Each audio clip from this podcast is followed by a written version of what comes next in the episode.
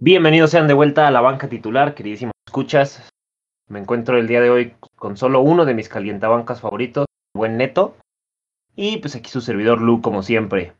Este, el día de hoy hablaremos sobre los cones y los Tejanos de Houston. Mi buen Neto, ¿por qué equipo te gustaría comenzar, mi querido amigo? Este, hola amigo, buenas, buenas. Este, yo creo que los Falcons, ¿no? Traen de dónde sacarle más juguito. Entonces yo creo que Falcons estaría bien.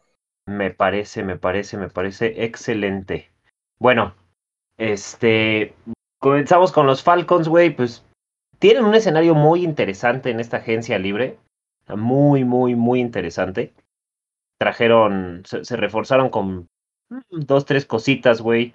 Con cornerbacks como Fabian Moreau, Mike Davis, güey, querido Mike Davis.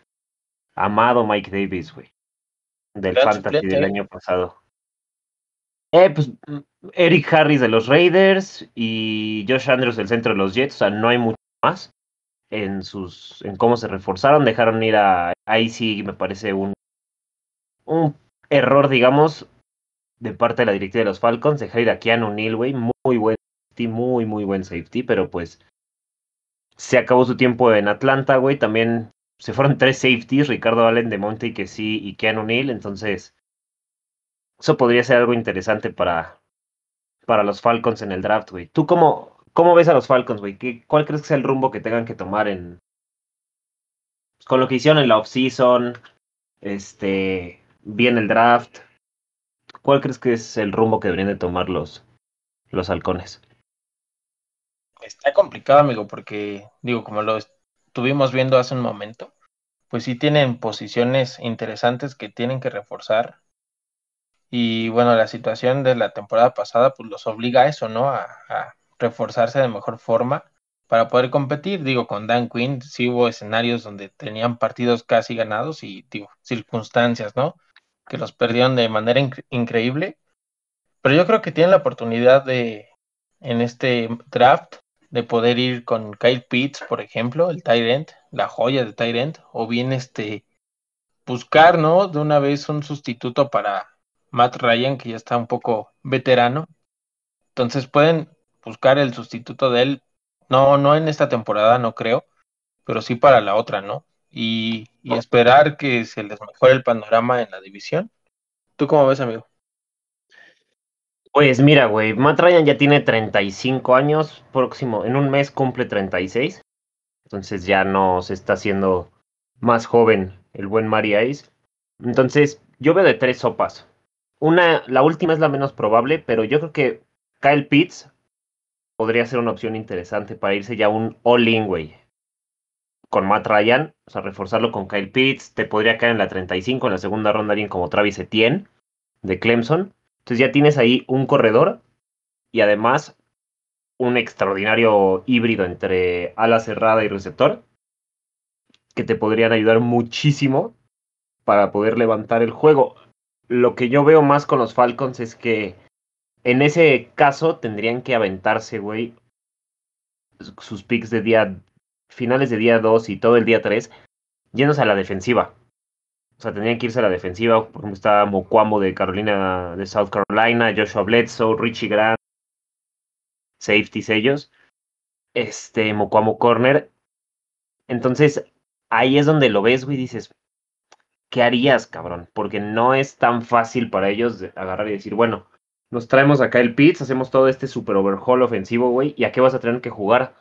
A meter a huevo más puntos que el otro, güey, o a esperar un error del otro, güey, para que tú puedas seguir metiendo puntos y puntos, o sea, lo que estaban haciendo los Seahawks, que lo platicábamos con Dabs en ese capítulo. O sea, está muy cabrón, a mi parecer eso, o sea, yo sería de la idea, o sea, mi panorama ideal es el segundo que les voy a plantear, que es, dependiendo de qué haga San Francisco, San Francisco pues está con mucho ese rumor de Mac Jones es, es su coreback, güey. Mac Jones es el que va a ser su coreback. Vimos que estaban muy pegaditos Fields y Shanahan en el, pro en el segundo Pro Day de Justin Fields. Entonces, tienes esa, opción, digamos, de... Dependiendo de lo que haga San Francisco, yo creo que va a ser mucho de lo que haga Atlanta, porque si Kyle Pitts está, que va a estar, o sea, San Francisco no se va a aventar por Kyle Pitts, yo creo, pues puede ser Kyle Pitts, como dices tú. Si no, la otra opción que yo veo es draftear ahí al sustituto de Matt Ryan. Estaba viendo en CBS que planteaban uno, un mock draft en el que se iba en primera ronda con Kyle Pitts, segunda con Etienne de Clemson, y la tercera ronda reunían a Pitts con su coreback de Florida, con Kyle Trask. También no me parecería algo descabellado, pero es más de lo mismo, güey. O sea, tienes otros hoyos en tu equipo y esos hoyos los puedes reemplazar con mi tercer escenario. Que el escenario que aquí es el que yo, el menos probable veo yo, pero es tradear esa pick. O sea, buscar un equipo, güey, que te pueda dar más valor. Tal vez una pick de, de primera ronda, un, alguien que tenga, no sé, un par de segundas o terceras, etc. de este año. Y obviamente una futura del próximo año, porque pues, es una cuarta, es la selección, la cuarta selección global. Entonces, en cuanto a valores muy alta. Entonces, y ahí puedes ya buscar cómo reforzarte con gente como Greg Newsom, JC Horn, Caleb Farley si se cae, etc, etc, etc, ¿no? O sea, creo que tienen un algo muy bueno en cuanto al, a ese escenario, pero también lo veo menos probable. Claro, lo de... creo que... Ajá, adelante, adelante. Ah, o sea, creo que en ese punto tienes toda la razón. Digo, pues lo vimos la temporada pasada, ¿no? Perdiendo resultados. O sea, su ofensiva siempre fue explosiva y, y tenía mucho potencial, pero, o sea, no manches, este, la cagaban en, en defensa, dejando empatarse o hasta ganar. Entonces, como dices, creo que pueden tomar alguna de esas opciones de a lo mejor no optar por la primera selección y, y irse luego, luego a la ofensiva, sino de igual forma, en las segundas, terceras rondas, alguien que pueda complementar su poderío en la defensiva, ¿no? Y, fortalecer más esa zona, porque como dices, o sea, la ofensiva haría muchos puntos esperando que la defensiva también haga su trabajo y, que no, no se deje anotar, ¿no? O empatar de esa forma. Entonces, pues, son muy buenos escenarios los que planteas.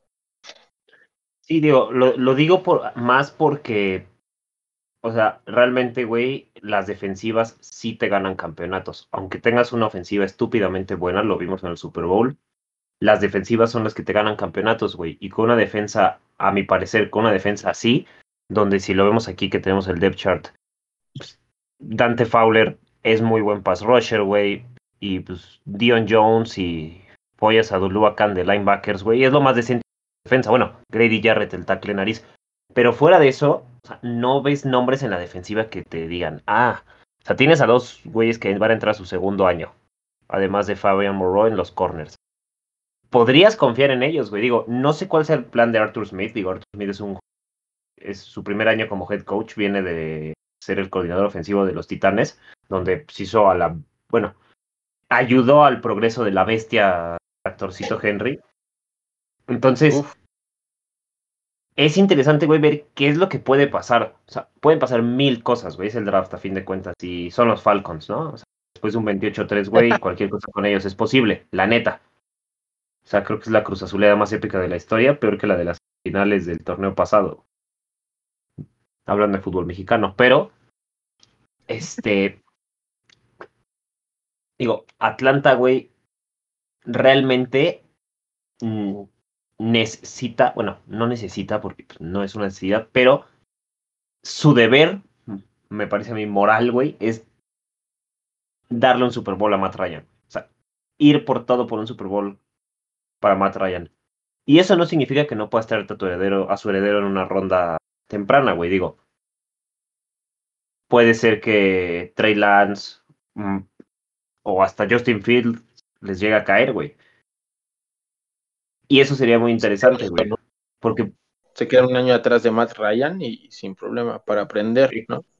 Exacto, güey. Y es un coreback del que vas a aprender, güey. Es un excelente coreback. Sí, pecheó en el Super Bowl y lo que quieras. Pero, digo, no he visto que le llevan tantas puteadas a ese güey como las que le llevan a Ochoa cuando juega el América, güey, en Twitter. Sobre todo de tu parte, güey. Entonces, de eso es, es interesante ver qué es lo que pueden llegar a hacer los halcones, la verdad. Creo que su pieza central tiene que ser esa ofensiva que tienen, güey. Sobre todo, imagínate qué asco, güey, con Kyle Pitts ahí. Tener a Julio Jones, a Calvin Ridley, a Russell Gage y a Kyle Pitts. O sea, es una cosa, o sea, es pobre del coordinador defensivo que tenga que tratar con eso, con esa pinche ofensiva, güey. La neta, está muy, muy, muy, muy fuerte en ese caso.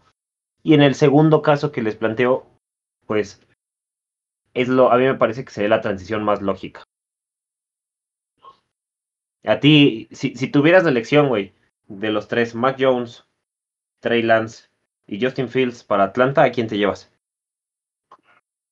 Este, mira, viendo, si no es hipotético el caso, amigo, yo creo que si no llega a agarrarlo San Francisco, que seguramente sí, como lo aseguran muchos, lo hemos visto en varios lados, yo creo que me iría por Trey Lance. Si es que Fields se va a San Francisco, la verdad es que dudo muchísimo que Mac Jones se vaya en la tercera. Entonces. Ah, eso es un eh, bluff de San Francisco, güey. Están blofeando nada más. A Mac la tercera, güey. No se va a ir Mac Jones en la tercera. Entonces, pues con eso yo creo que me iría por Lance siendo Atlanta. Pues sí, o sea, en el, en el hipotético de que Fields siga todavía en la selección 4 disponible, yo me iría, yo me iría por Justin Fields. Creo que es el coreback que más puede traerle a, Atlanta por, por esa versatilidad que tienen, porque es una versatilidad que no han tenido, porque Matt Ryan, bueno, no la han tenido desde Michael Vick, güey. Porque Matt Ryan, pues sabemos que es un pasador de bolsillo, o sea, no te va a correr no te va a alargar las jugadas con los pies, güey, para poder encontrar después a, algún receptor ahí profundo, etcétera. Y Fitz lo ha demostrado, güey, o sea, lo vimos contra Clemson, creo que falló, tuvo 22 de 28 completos y 6 touchdowns. Contra Clemson, o sea, un powerhouse de la, del fútbol americano colegial, entonces yo vería por, por el buen Justino Campos. Puede ser, amigo. La verdad es que hay que pensarle, ¿no? Sí, está, está cabrón, güey. Y dicho esto, amigo, vamos a hacer la misma pregunta de todos los episodios. Vamos a hacer la misma pregunta de todos los episodios. En el fantasy, ¿a quién te llevas? Y difícil pregunta, ¿no? Porque la ofensiva está muy, muy, muy poderosa. Pero el fantasy pasado, la verdad es que Siempre quise tradearlo con, no me, no me acuerdo con quién, con Daniel creo, este, a Calvin Ridley. O sea, ah, no, que tenía, no, tenía Nagy. Calvin Ridley era de Nagy, Daniel tenía Julio Jones. Ah, ok. Este Ridley, la verdad es que daba unos puntos y partido a partido, la verdad es que era muy aceptable su desempeño, entonces me iría por él sin, sin problemas. Pues entonces nos estaríamos emputando tú y yo cada semana cuando le manden un pase al otro, güey. Yo me iría por por Julio Jones. Sin dudas me iría por Jones.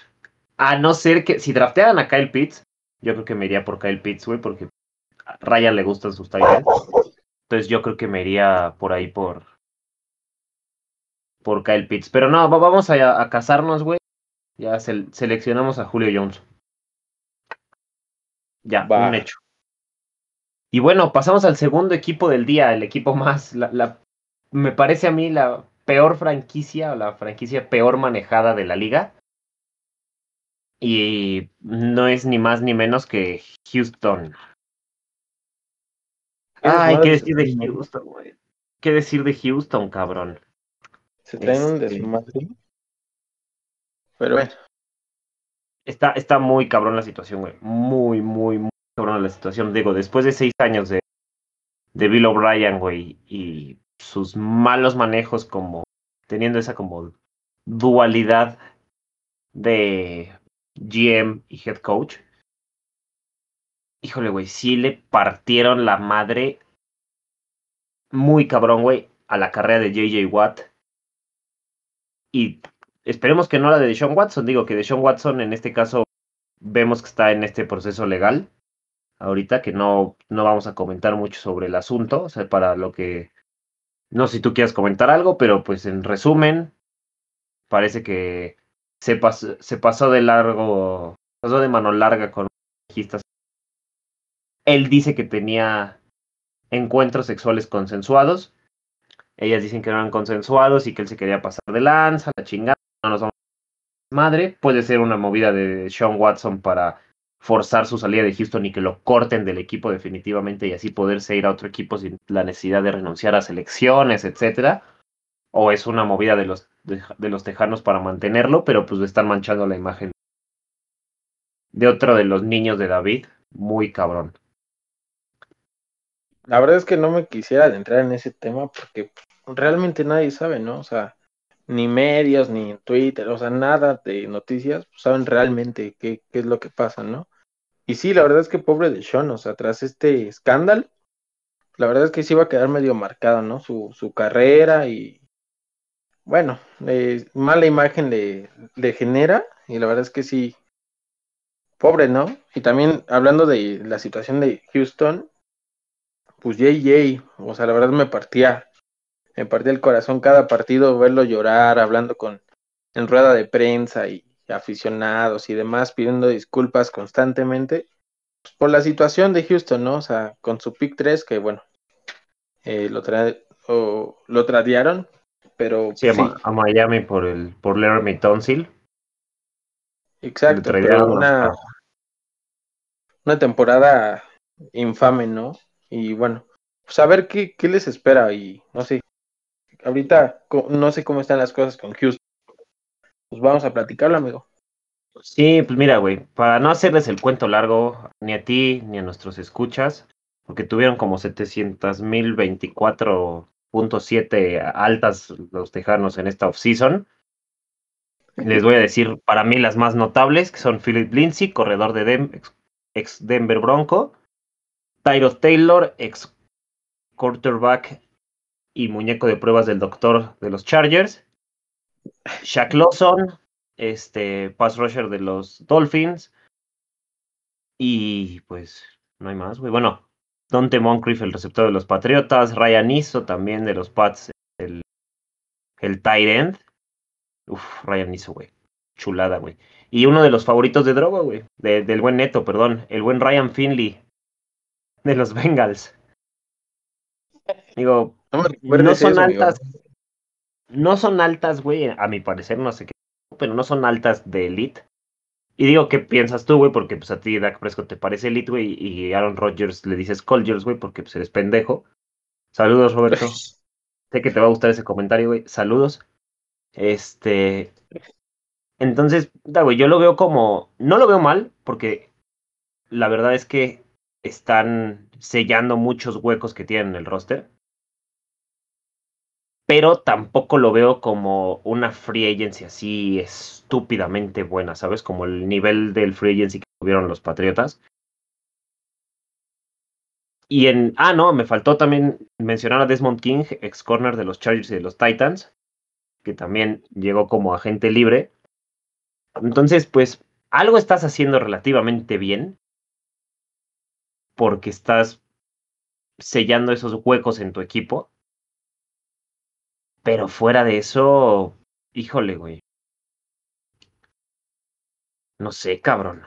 si te ves, si ves lo. Ajá.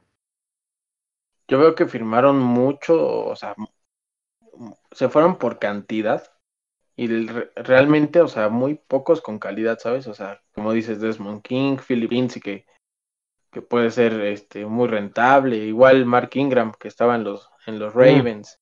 Exacto, si me Taylor, que dices. Ryan Finley, que, que, lo odio después de esa corrida que, que hizo contra los Steelers. Y digo, o sea, yo voy más que hicieron muchos movimientos y sí cubren sus huecos, pero la verdad es que muy pocos, así que ya que tengan una calidad este exagerada, ¿no? Exacto, güey. O sea, no sé si has visto la película de Money, Moneyball, si no la has visto, vela. Te la recomiendo mucho con Jonah Hill y Brad Pitt. No sé si es lo que están intentando hacer, que en lugar de buscar una superestrella, están buscando varios jugadores que te puedan dar más o menos en promedio lo que te da esa superestrella o más, como para tapar esos huecos en la plantilla. Pero después ves, güey, que se fue JJ Watt, que el futuro de Sean Watson está en el aire, que se fue Bernardic McKinney, un linebacker, se fue Will Fuller a los Delfines. O sea, no lo veo con, con la claridad, güey, de decir, estamos armando un equipo para ganar.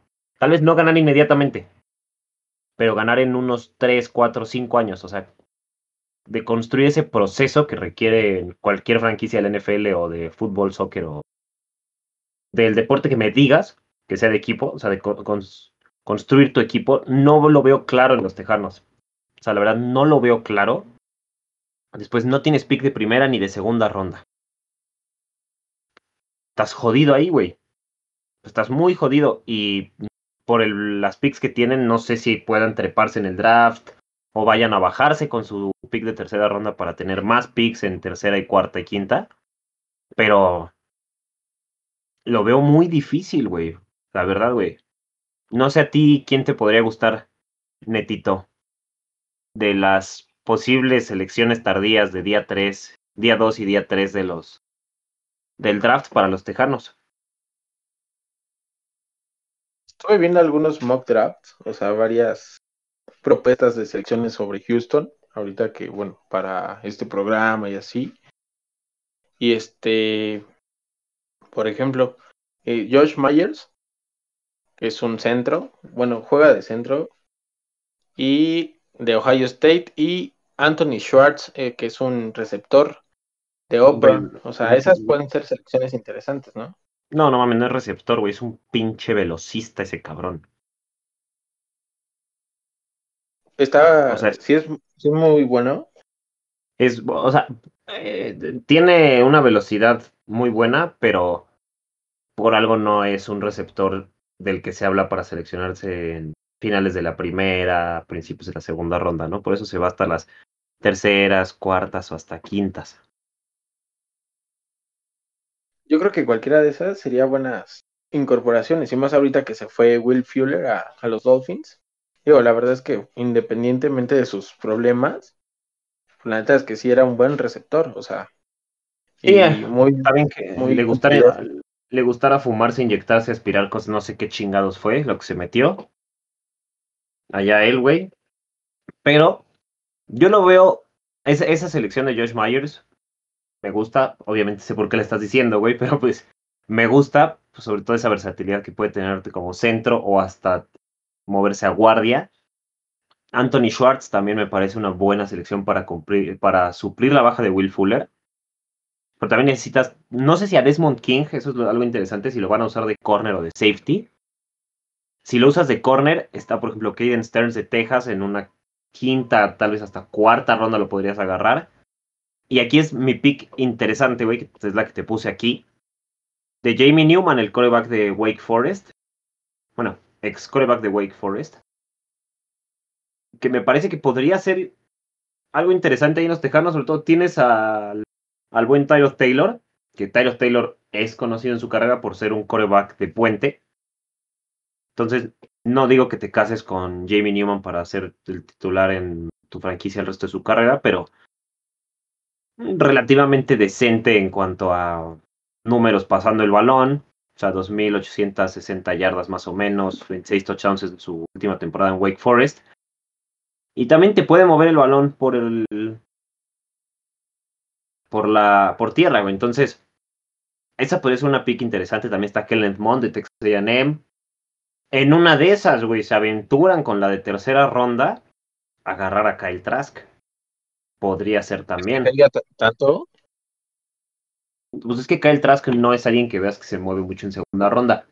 Lo veremos en el episodio de la AFC Norte cuando hablemos de cierto equipo que viste de negro y amarillo, lo que opino al respecto. Pero yo creo, güey, que un coreback ahí podría ser una opción interesante para rotación tal vez, para tener ahí un QB room no elite, la verdad, pero sí con principios de algo interesante. O sea, tienes un buen veterano y sobre todo un veterano que dicen que es un excelente compañero de equipo, que siempre está buscando ayudar, que siempre está buscando Tyrod. Y pues Ryan hizo que pues sí se llama Ryan hizo el güey, ¿verdad? Que ni su mamá lo conoce, güey. A Ryan Finley, güey. Ryan Finley. Ah, Ryan Finley. Tu, tu amor platónico. fue un dolor de huevos ese partido, amigo. No había hecho nada eh, Ryan Finley anteriormente y justo cuando se lesionan todos los corebacks y juega él, creo que nos clavó dos iguales, o sea.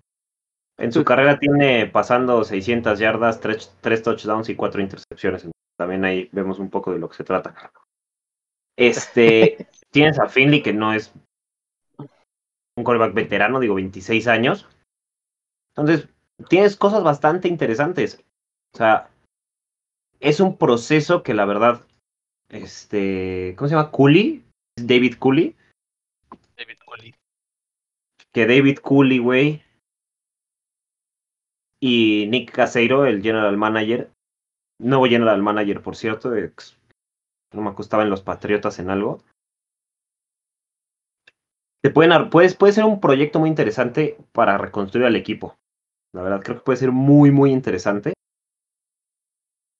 Y pues los Tejanos no van a llegar a nada, o sea, no creo que ya nos queden jugar con su récord, güey. O no sé si tú te quieras aventurar a su récord, amigo. Sí, adelante. A ver. Un, un, un récord más acertadón, déjame te digo con quién rápidamente su calendario. De primera instancia, la verdad es que su división la considero que es muy complicada, entonces, este, digo, por lo menos dos, tres años en lo que pasa el auge de los Colts y de los Titans, la verdad es que no creo que hagan muchas cosas, si no es que nada. Y yo creo que el récord de ahora este queda como no sé qué te gusta un 7-10, por ejemplo. Un 7-10 lo considero adecuado. ¿Tú cómo lo ves? 7-10, güey. También podrías decir que se van a ir. La verdad. enfrentan la primera semana a San Francisco de visita. Los Rams los reciben. Ahí los dos lo pierden. Tennessee de visita pierden. Los Jets en casa ganan. Ahí va uno. Pierden. Van Zach Wilson, les va a hacer mierda, pierden. Entonces serían 0-4 ahí. Después en Miami de visitante ganan con fraude Bailoa. Qué bueno que estás hablando de Miami, por cierto. Dabs no está en este episodio porque entendimos temporalmente por andar de chistoso en Twitter diciendo que yo le voy a Miami cuando los aborrezco. Continúa. Este, Indianapolis en casa, creo que van a perder. Los Chargers en casa van a perder. Eh, Jacksonville de visitante, creo que ahí pueden sacar la victoria aún con Trevor Lawrence. Eh, los Titans en casa, creo que van a perder. Eh, los Patriotas en casa pierden. Híjole, sí me fui demasiado alto con, con mi pronóstico, ¿eh? Es cabrón, güey. Con los Cards. Sí, güey. Con los Cards de visita, pierden. Cleveland de visita, pierden. Seattle en casa, pierden. Buffalo, pierden. Indianapolis, igual. Jacksonville, por ahí tres o cuatro, ¿eh? Si, si me apuran. Cuatro. No, no, creo, güey, la verdad. ¿Tú cuánto consideras? Van a ganar dos partidos en la temporada. Hablo mucho, dos quince, güey. Bueno, no hablo mucho, lo mucho pueden ganar cuatro, güey. Pero más de ahí, no creo, güey. Pero les puede convenir, güey. O sea, tienes, no sé si, si son muy conocedores del fútbol americano colegial nuestros escuchas, pero tienes a Spencer Rattler de Oklahoma, que es buenísimo, güey. O sea, es muy, muy bueno. El que salió en Netflix. Ah, el que salió, exacto, el que salió en QB1 en Netflix. Está Sam Howell de Carolina del Norte o JT Daniels de Georgia, podría seleccionar de. Bueno, veamos cómo juegan esta temporada en colegial también, ¿no? Pues se pueden, siempre se pueden lesionar y demás. Tocamos madera de que no sea así. Escuchen. Pero, digo, no todo es malo al perder tantos partidos. es a lo que me refiero. No, no, no todo es tan malo al perder tantos partidos, la verdad. Pues mi querido Neto, ¿a quién te vas a agarrar del fantasy de los Tejanos si tienes que agarrar a alguien?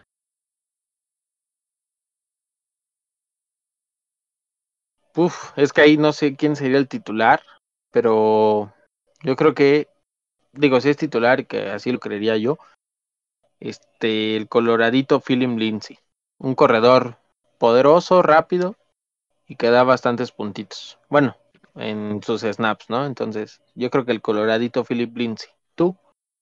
Brandon Cooks, yo creo, güey.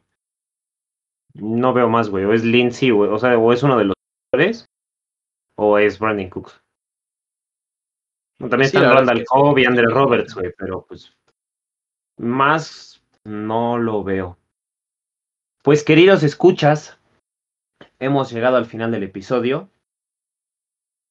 Les quiero comentar antes de hacer la despedida y el outro y demás, que si están interesados en participar con nosotros, envíenle un mensaje al buen Neto, como Neto Watt, a mí, Mr. Blue Sky 996, a Dabs como Dabs 182 o a la banca titular. Cualquiera de esas cuentas. No necesariamente tiene que ser de su equipo. Si ustedes son amantes del americano y no son nada objetivos y preferirían no hablar de su equipo, pueden hablar del equipo que más odian, de lo que... Por favor, háganoslo saber y con gusto. Este... Me parece que esos son todos los anuncios parroquiales agradecer como siempre su apoyo en, las reproducciones y vistas. Esperemos que les esté gustando el programa. Les recordamos también que se viene pronto el mock draft de la primera ronda completo. Ese se va a poner picante. Va a ser un capítulo muy largo, les aviso de una vez. Y pues es todo. Neto. Adelante, amigo, despídete. Pues este pues nada, amigos, muchas gracias a, todos los que nos escuchan y, y este, pues sigan, sigan compartiendo y ayudando. La verdad es que son muy, muy buenos escuchas que tenemos, ¿no? Y pues esto, amigos, agradecerles nada más y pues ya hasta el próximo episodio. Exacto, ya saben, saludos a toda la bandita de Twitter, a Mil, Roberto, Pablo, eh, Yael, no sé si se me vayan más, si se me va una disculpa, a Jaime, ah. Alexis, varios. Acá, acá, al KC también. Entonces, un saludo a todos, banda. Muchísimas gracias por acompañarnos el día de hoy para escuchar a los Falcons y al que nadie le interesa, a los Tejanos. Si eres fan de los Tejanos, discúlpame, eres como Tlaxcala, no existes. Entonces, eso es todo por nuestra parte día de hoy. Un abrazo, saludos y hasta la próxima.